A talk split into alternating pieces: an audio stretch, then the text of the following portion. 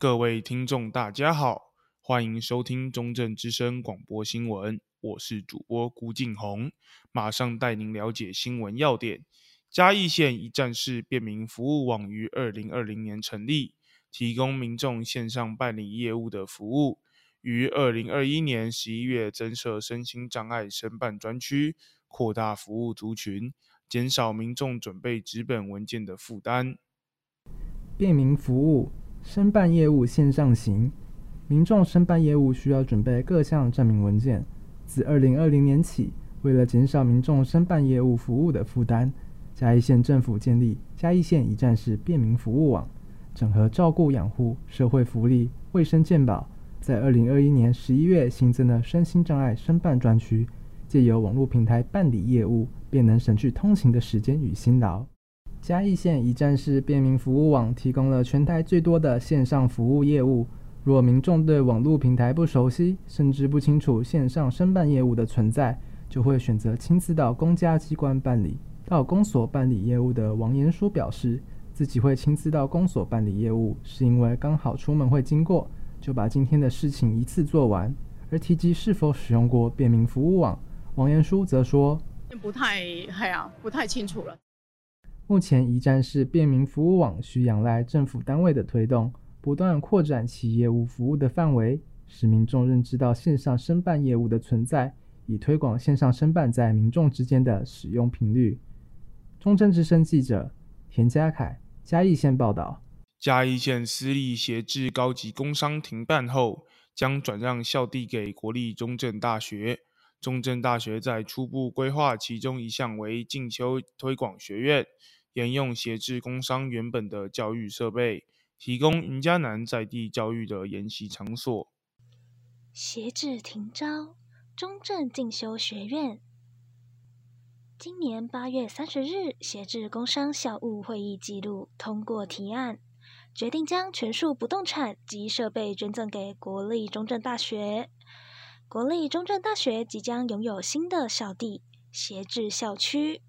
协志校区位于民雄交通要点，临近嘉义表演艺术中心、民雄行政区，甚至未来即将营运的航太科技园区。在短程规划上，将有三个面向：研究导向、教学导向以及经营导向。其中，教学导向规划增设进修推广学院，可将协志工商现有的设备及资源直接使用。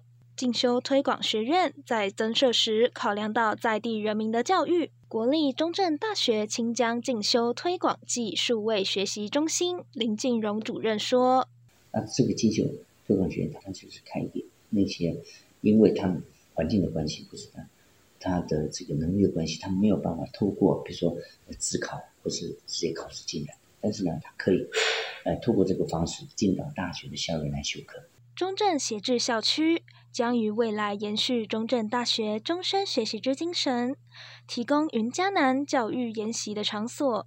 中正之声记者黄子婷，中正大学报道。由弘道老人福利基金会举办的不老电竞交流大赛，近期在网上引发热议。除了比赛好看之外，这项活动背后的目的，带您一块了解。不老电竞开打。休闲不再分年龄。台中市运动局与弘道老人福利基金会协力举办不老电竞交流大赛，邀请六十岁以上长者报名参与。十一月二十八日在红光科大进行北中南三支战队的竞赛交流，掀起网上剧烈讨论。同时观看比赛的人数一度高达五万人。经过这次事件，许多年轻人开始发现，身边老人并不是不愿意打电动，而是没有人在旁陪伴。过往部分年轻人常会假设老人们很固执，不愿意接受新事物，因而拒绝交流沟通。殊不知，这只是自我预设的错误立场。中正大学成人及继续教育学系助理教授陈怡华表示，这个活动非常好，透过这个活动能让老人跟这个社会接触。再次感受年轻活力，最重要的是，这个活动能促进世代交流。从这次活动中，我们可以看出，老人并非不愿意接触新事物，在部分年轻人总是预设立场的情况下，老人无从获取新知，造成隔阂越来越深。如果有一方愿意突破同温层，家庭互动将更亲密。在不老电竞过后，网上留言多是一片赞美。从不老电竞的实际参与案例也可以看出，电竞成功将世代隔阂拉近。电竞只是媒介，只要有心并多陪伴，人人都能跨过年龄鸿沟，创造更健康的家庭生活。记者辜敬宏，嘉义县报道。本周的广播新闻到此结束，我是主播辜敬宏，期待下次与您在空中相会。